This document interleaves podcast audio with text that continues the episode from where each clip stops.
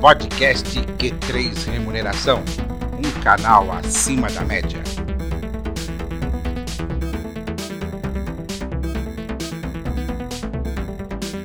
Olá, você profissional de gestão de pessoas, especialmente de remuneração.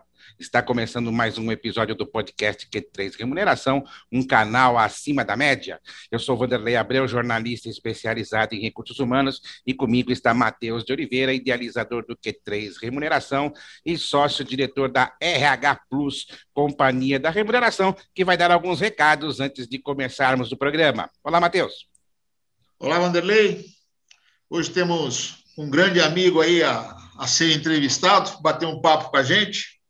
Mas eu gostaria de lembrar a todos os profissionais da área de remuneração que têm interesse em fazer esses cursos é, avançados para se especializar cada vez mais na área, é, os nossos cursos de remuneração fixa, né? É, plano de cargos e salários, pesquisa salarial, descrições de cargos, para o mês de julho já se encontram com as inscrições abertas, bem como as monitorias.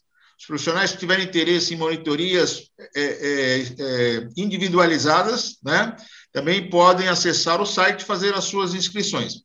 O site é www.academiadaremuneração.com.br. Muito bem. E o assunto do programa de hoje é remuneração nos dias atuais. Nosso convidado é Fernando Sena, diretor da Recomps Consultoria graduado em Administração de Empresas pela FAAP, Fundação Armando Álvares Penteado, e mestre em Administração pela Universidade de São Caetano do Sul. Fernando Sena também é professor da disciplina Desempenho e Recompensa no curso de pós-graduação da Business School São Paulo e na pós-graduação de Gestão de Pessoas da Universidade Mackenzie. Seja muito bem-vindo ao podcast Q3 Remuneração, Fernando. Muito obrigado pela, pela oportunidade. É, agradeço aí é, esse espaço para a gente bater um papo a respeito da remuneração nos dias atuais. Me coloco à disposição aí para a gente iniciar esse bate-papo com o Matheus, que é um grande amigo aí de muito tempo, trabalhamos juntos, é, na qual parte da, da, minha carreira, da minha formação, do meu entusiasmo sobre o assunto, eu devo a ele. Então, nesse sentido, espero contribuir é, bastante aí com esse nosso bate-papo uh, que está em pauta. Muito bom. Obrigado, Uma... Fernando, pela sua presença no nosso Q3 Remuneração. É... Você citou aí a, a minha colaboração aí na, na tua carreira profissional, mas eu também tenho que dizer que a, a, a recíproca é verdadeira, né? Uhum. É, é, você é um dos caras que eu tenho uma admiração muito grande pelo teu conhecimento técnico, pela tua visão futurista aí do, do setor, né? E eu não posso esquecer que é, a RH Plus começou nos nossos bate-papos, né? É, não era nem RH Plus, era é, o, o, nome inicialmente era Pro-RH, né? Nós fizemos lá uma, uma primeira proposta que eu fui apresentar na Vila Romana, que eu conversei com você e com, com o José Eduardo, né? que, que hoje está na, na Towers. Né? Uhum. Isso, exatamente. É, então, o nosso início foi. Você fez parte do nosso início, eu sou muito grato aí pela, pela, por tudo que, que nós vivemos naquela época, né? Uhum. Cara, é, falando de remuneração no momento atual, como é que você vê é, esse cenário todo, né? É, em plena pandemia, é, o que está acontecendo com a área de remuneração? Né? A gente tem visto, eu tenho comentado aí nos, nos, nos eventos anteriores, um crescimento muito grande, uma demanda muito grande é, de profissionais na área de recursos humanos. E como consultor, eu acho que você encontra mesma, as mesmas questões que eu, né? É, é, eu vejo muita gente com falta de conhecimento básico. Né?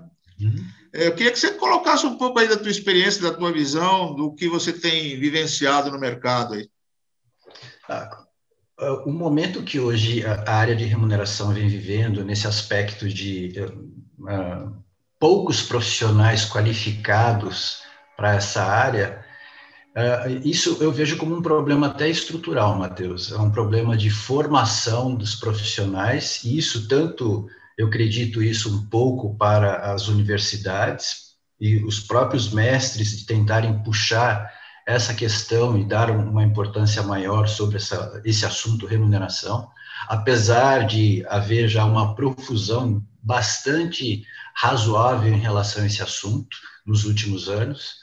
Uh, um pouco, eu acredito, a, a falta uh, de interesse por parte das empresas na formação de novos profissionais na área de remuneração. Então, é, realmente é, é um problema estrutural que eu vejo nesse sentido, é, justamente por essa falta de, de conhecimento técnico, ou seja, você tem aí uma gama enorme de informações, porém você não tem é, a formação adequada, o conhecimento adequado, o que eu faço com uh, essa informação. E nesse sentido eu vejo que há, há uma, uma falta realmente significativa de profissionais especialistas nesse assunto de remuneração, e as empresas de consultoria, nesse sentido, estão nadando de braçada.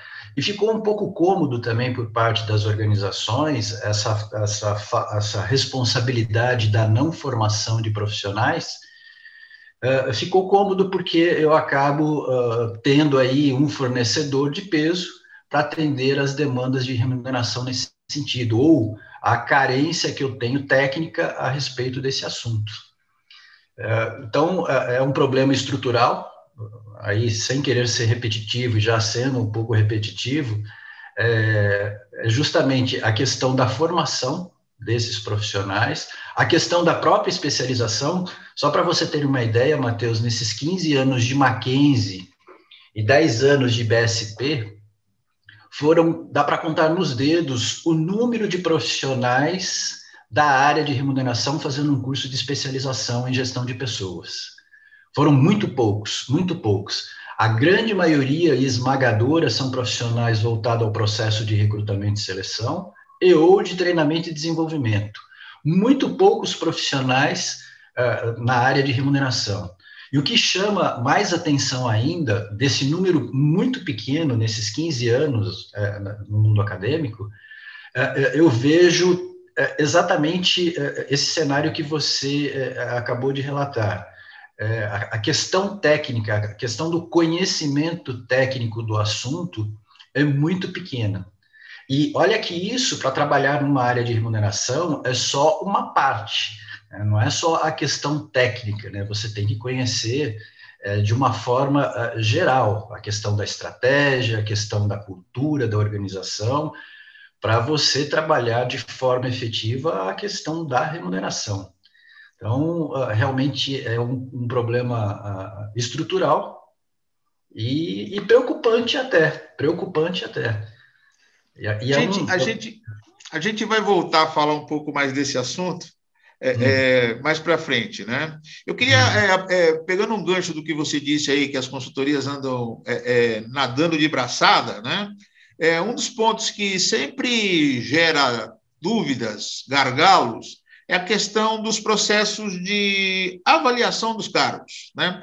É, você tendo experiência aí em empresas nacionais e empresas multinacionais de consultoria, gostaria que você falasse um pouco sobre esse processo de avaliação de cargos, né? Até quanto ela de fato é importante, né? E o que, que existe de diferente entre esses modelos, essas metodologias de avaliação dessas consultorias multinacionais e das consultorias nacionais? Ah, sendo bastante objetivo nessa pergunta aí, principalmente nesse finalzinho, a questão de qual que é o diferencial competitivo uh, desses modelos de avaliação de cargos das empresas de consultorias multinacionais, é a grife, é a chancela dessas empresas. Mas eh, se nós olharmos o famoso modelo de avaliação de cargos por pontos, é que a grande maioria das empresas uh, se utiliza da, dessa metodologia, é justamente o modelo que retrata o modelo de avaliação de cargos das empresas de consultoria multinacionais. A diferença é que você tem a chancela, que você tem a grife, né? mas nada mais é do que um modelo de pontos, uh, vamos dizer assim, uma sofisticação com uma chancela né, por parte dessas consultorias multinacionais. É importante você ter um modelo como esse para validar todo o processo? Sim, é importante sim para você é, estabelecer qual que é a lógica que eu desenvolvi, que é, eu montei para justificar é, o posicionamento dos cargos existentes na estrutura da organização. Tem uma importância, sim, dentro desse processo para demonstrar a sua lógica, para te dar a segurança necessária para desenvolver as demais etapas do processo do plano salarial. Então, ele tem uma importância uh, bastante grande nesse sentido, faz parte do processo de desenvolvimento de um plano salarial e, e o que eu tenho visto, Matheus, um, um, dado bastante interessante quando eu passei uh, pelas consultorias multinacionais, uh, um dado bastante uh, interessante, que é o seguinte: eu tenho o meu modelo de avaliação de cargos por pontos, é um modelo sofisticado, e, de novo, é um modelo por pontos, porém, a partir do momento que eu, consultoria, tenho um grupo de empresas que eu tenho a responsabilidade de desenvolver um estudo salarial periodicamente para esse grupo, por exemplo, a indústria farmacêutica tem um grupo de uh, indústrias farmacêuticas que uma das consultorias é, conduz o estudo salarial anualmente. E a grande maioria dessas indústrias farmacêuticas, quando desenvolveu seu plano salarial, desenvolveu uh, via consultoria, através de um processo de avaliação de cargos por pontos, né, com a grife da consultoria, e com o passar dos anos, a própria consultoria, para ganhar agilidade nesse processo, é, para algumas indústrias farmacêuticas, ou até mesmo as próprias indústrias farmacêuticas adotaram, o que eles chamam de market price, que é o valor de mercado. Ou seja, com base no resultado da pesquisa, eu vou fazendo os ajustes das minhas posições uh, existentes na estrutura organizacional com base no valor de mercado. Então, se eu criei uma posição nova por conta de um novo negócio, ao invés de eu utilizar daquela metodologia de pontos da consultoria, a própria consultoria incentiva é, a metodologia do market price, ou seja, valor de mercado. Eu vou olhar a minha consistência interna, toda a minha estrutura, e com base nas informações de mercado, eu vou fazer o reposicionamento ou o ajuste daquela nova posição uh, na, na, estrutura da, da, empresa. Você, você tocou num, num, ponto bem, bem interessante, né? Que realmente a gente tem visto cada vez mais as empresas praticarem aí o market price, é, mas a gente não pode esquecer, né? Você só pode aplicar o market price depois que você já tem um sistema, uma metodologia uhum. implantada. Né? Para fazer a manutenção, para dar a continuidade, o market price é excelente, mas não para construir uma estrutura. Né? Então, existem esses cuidados que têm que ser tomados e que muitas vezes as pessoas pensam, não, vão aplicar o resultado da pesquisa, mas como assim? Né? Eu tenho que ter um critério técnico que é, precede a posterior aplicação do market price. É, eu preciso justificar e ter uma lógica na construção né, e na ordenação e no estabelecimento do, do, valor relativo de cada posição dentro da estrutura da organização. Preciso ter uma lógica que justifique isso. E, é, e essa lógica é a ferramenta avaliação de cargos. É, e lembrando, é, e, e, isso me surpreende muitas vezes quando uh, isso é tocado, tanto em sala de aula ou até mesmo uh, nas empresas, nós estamos aqui fal eh, falando sobre avaliar cargos e não pessoas. E muitas vezes as pessoas é, que são responsáveis por esse processo acabam atrelando a questão do desempenho de uma determinada pessoa àquela posição. Então, é uma interferência que jamais deve acontecer. É, sempre pensando, nós estamos aqui falando sobre avaliação de cargos, ou seja, qual que é a importância relativa que aquele cargo representa para a organização. Avaliar pessoas é um outro momento, e aí é um outro processo que se chama avaliação de desempenho, avaliação de performance ou algo e nesse que, sentido. E que muitas vezes as empresas, né, os profissionais que estão na, na, na, área de remuneração ou mesmo na área de recursos humanos, né, têm a dificuldade de fazer a diferenciação entre essas duas partes.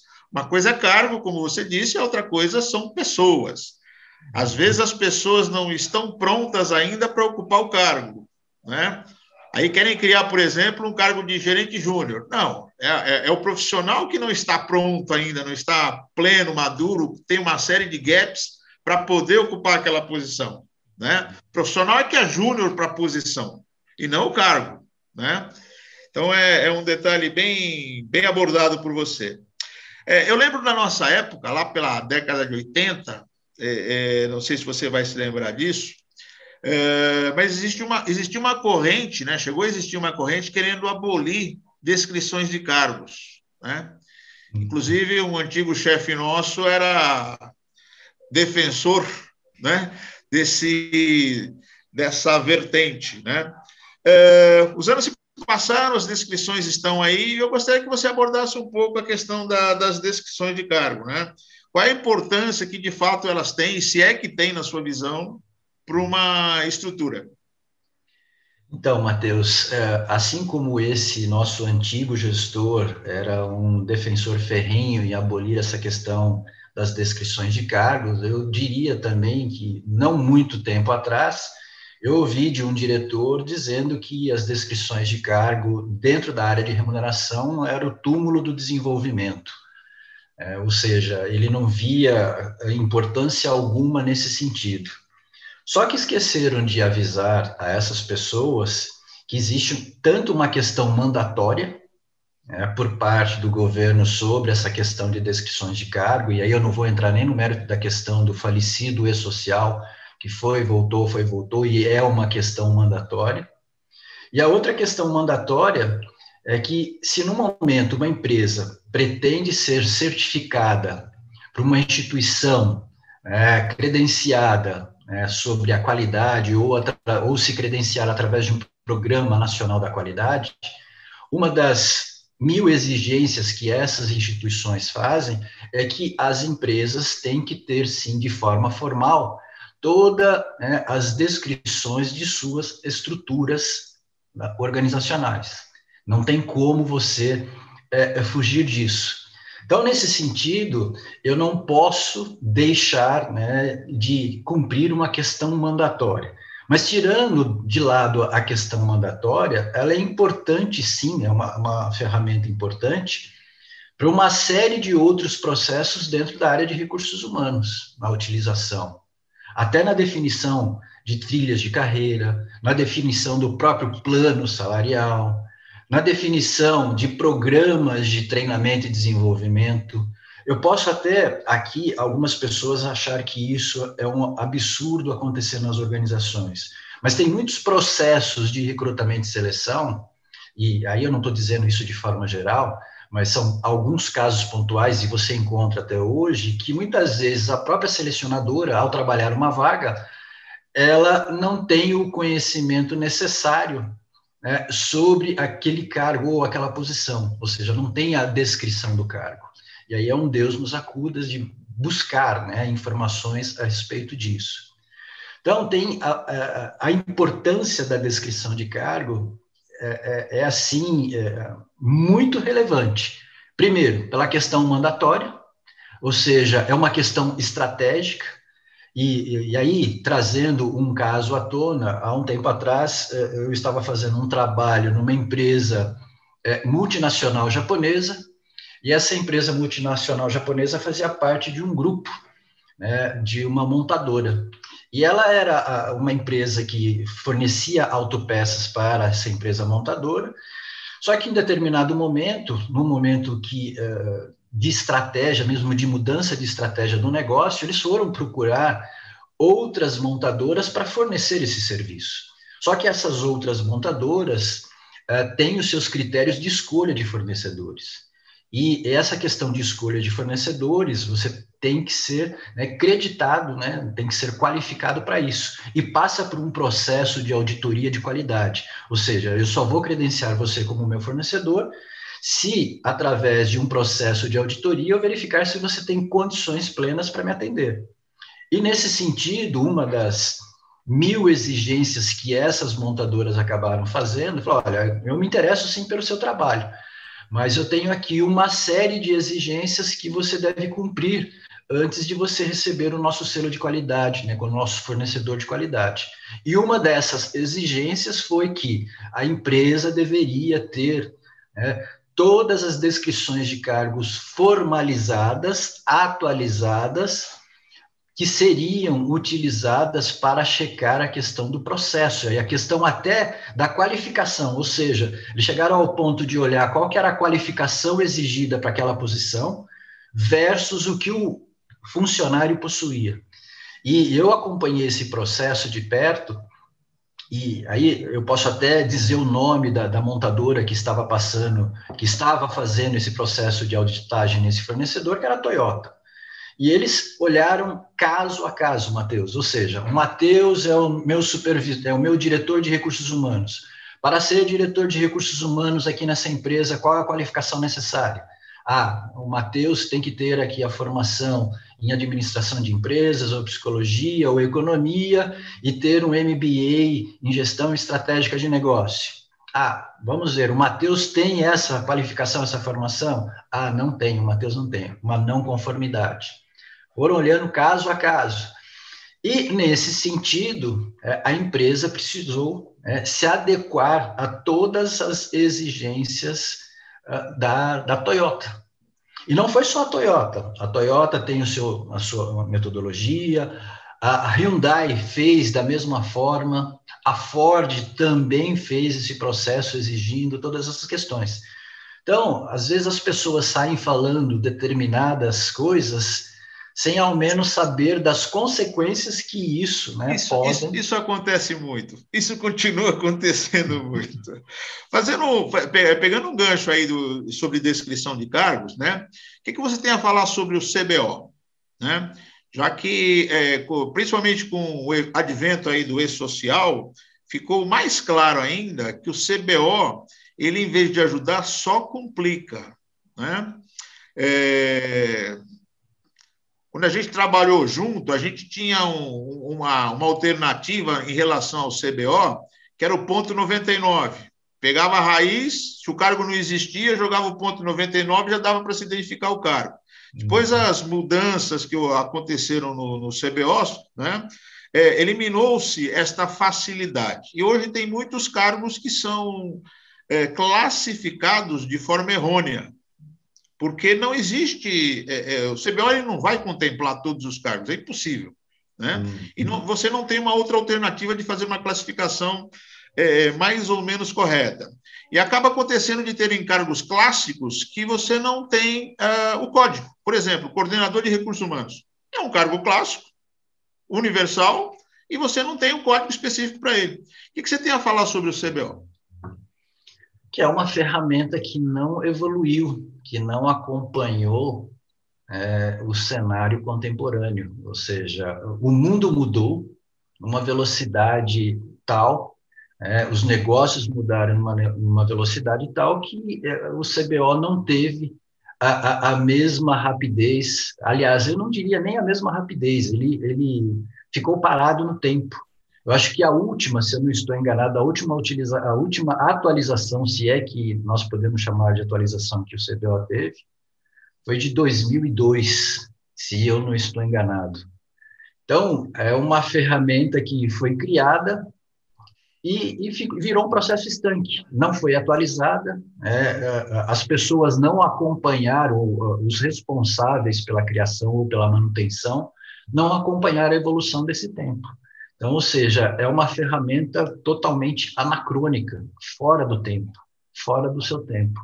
Então, realmente fica extremamente complicado, como você mesmo relatou, Matheus, que uh, várias funções surgiram e outras surgirão por conta de um novo cenário que nós vamos vivenciar, né? e, e, o CBO continuou ainda né, aos velhos tempos né, de 1900 e bolinha. E bolinha. Exatamente. Muito bem. Sobre os guias salariais, né? A gente tem entrevistado outros profissionais aí da, da área de remuneração. Eu gostaria um pouco de ouvir você falar a respeito dos guias salariais que são elaborados e divulgados por essas empresas de recrutamento de executivos. e tem muita gente que é, é, é, é aceita estas informações né, como informações válidas, mas sem questionar os critérios técnicos. Né? E isso é uma coisa que é, é, eu fico muito preocupado com a qualidade da informação que está sendo levada para dentro das informações, pela essa multiplicidade de, de informação que está sendo jogada na internet. O Vanderlei, até numa das últimas dos últimos eventos que nós tivemos, falou do Glassdoor, né? Exatamente. também é outra, outra ferramenta aí que disponibiliza informações salariais, mas principalmente os guias. Queria que você falasse um pouco sobre os guias. Qual é a tua visão a respeito deles? Como eu sempre falo também em sala de aula e falo isso nas empresas, todo cuidado é pouco, principalmente com informações que eh, vêm da web. Você tem informações uh, que são informações, de certa forma, até boas, mas que todo cuidado é pouco ao utilizar essa informação. É, e eu falo e reforço isso bastante em sala. Existem empresas, é, consultorias que trabalham de forma efetiva é, a questão de pesquisas, a questão de banco de dados, e são empresas sérias, e aí eu classifico empresas nacionais e multinacionais. E eu peço todo o cuidado, principalmente com essas empresas de headhunter de executivo, desses guias salariais, que não necessariamente, e aí eu estou sendo bastante bondoso nesse sentido, não estou deixando destilar do meu veneno, é a questão da realidade daquela informação que está lá contida, porque eu não sei qual foi a metodologia aplicada, eu não sei é, como que essa informação uh, foi obtida, e muitas vezes essas empresas de headhunter, a, a, a forma como você busca essa informação é através do profissional, e não necessariamente isso representa uma realidade, o que é diferente de você fazer uma pesquisa via uma consultoria séria, é, é muito diferente. Então, eu, particularmente, é, eu diria, para ter todo o cuidado em relação a essas informações. E aí, de novo, sendo bastante bondoso nesse posicionamento. Mas, de uma forma mais até objetiva, eu uh, sou muito reticente e sempre falo: uh, se tiver que utilizar de um dado salarial, de uma informação salarial, procure uma empresa de consultoria, seja ela consultoria multinacional ou nacional, que seja especializada nesse assunto. E não por simplesmente você buscar informações, como, por exemplo, você citou o Glassdoor, que são informações colocadas lá por funcionários. E você não sabe como que aquela informação foi colocada, ou qual o que motivou colocar aquela informação, né? qual o estado de espírito que aquela pessoa colocou aquela informação e essa informação passou, né? será que ela passou por um crivo técnico? Eu acredito que não. Eu acredito que não. E eu chego até a comentar, Matheus, que tem empresas, é, empresas desse, é, desse segmento, que dizem que tem um banco de dados salariais a respeito disso e comercializam. Tem algumas empresas que até comercializam isso. Só que precisa tomar cuidado.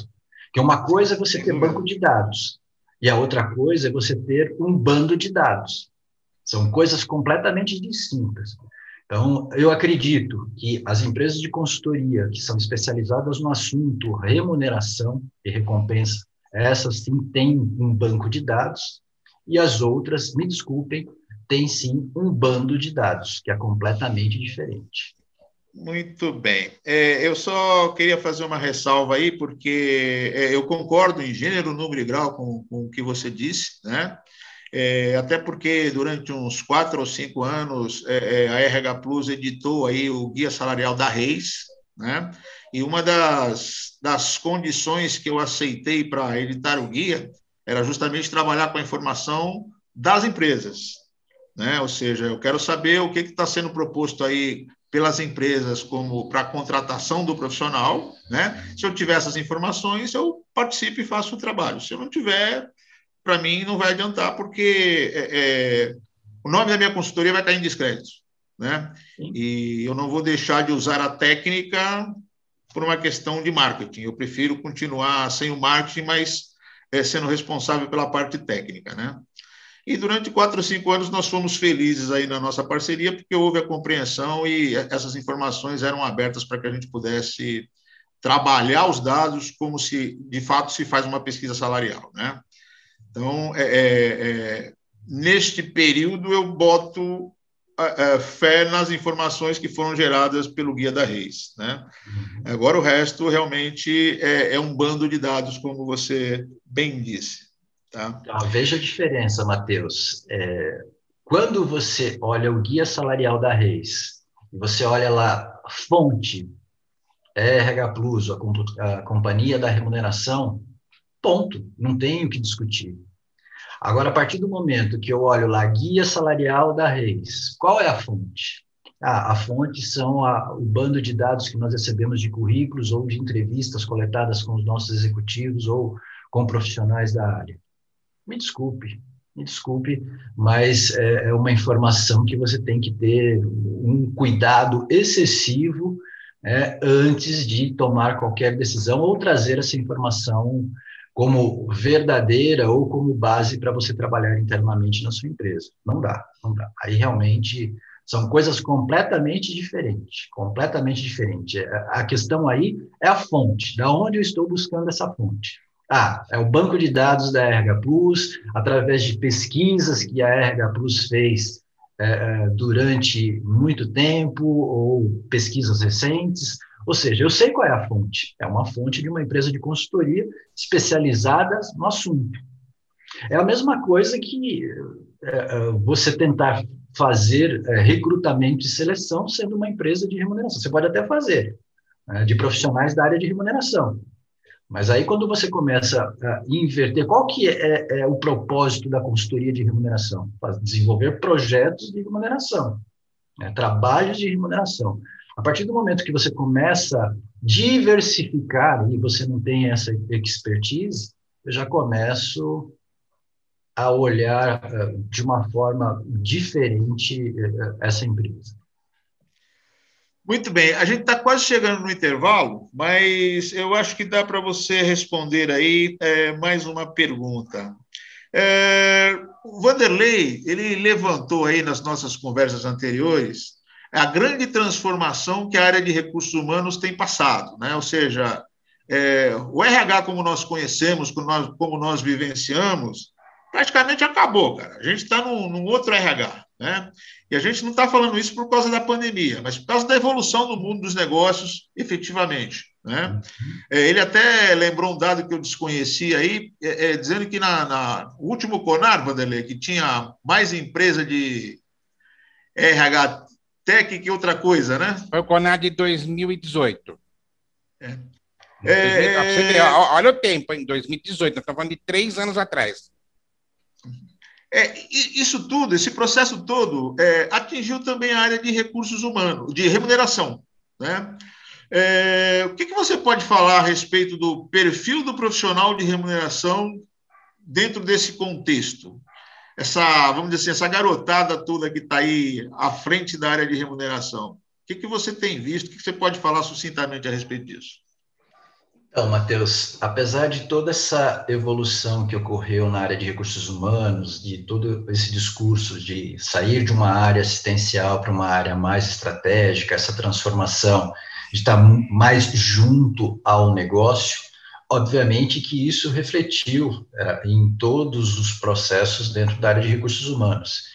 E, e, uma dessas áreas que acabou ficando em evidência, em, não em todas as empresas, mas aquelas empresas que pelo menos é, eu realizei algum trabalho, ou até mesmo é, em discussões em sala de aula com alunos da área de recursos humanos, a área de remuneração, obviamente, ficou em evidência, justamente é, por se tratar não só de uma área técnica, mas por ser uma área também estratégica dentro da área de recursos humanos, que está atrelada ao negócio. Não que as outras áreas não tenham sua importância, mas a área de remuneração passou a ter uma importância estratégica por conta né, do negócio. É, a alta direção começou a olhar a área de remuneração de uma forma diferente. E isso também em função de vários fatores internos e externos que ocorreram. Né? A questão dos escândalos, a questão uh, de novas legislações, a questão da, da do foco é, da, da mídia em relação à remuneração dos executivos. Então, em função disso, ela passou a ter uma importância maior por conta de todas essas questões que eu acabei de listar aqui para você. Com relação à, à, nova, à nova geração que vem é, assumindo né, posições dentro da área de remuneração, é, ainda né, tem é, muito que se desenvolver em relação a alguns aspectos técnicos, né, alguns aspectos de conhecimento. Mas eu vejo uma transformação muito grande, porque, é, pelo menos pelas empresas que eu passei, em alguns casos eu vi é, que essa geração está um pouco mais ligada a um negócio da organização, até por uma, uma questão da, do direcionamento por parte é, da, da, alta direção nesse sentido. Sem é. querer esse Nós vamos fazer um pequeno intervalo e voltamos daqui a um pouquinho. Até já. Podcast Q3 Remuneração, um canal acima da média.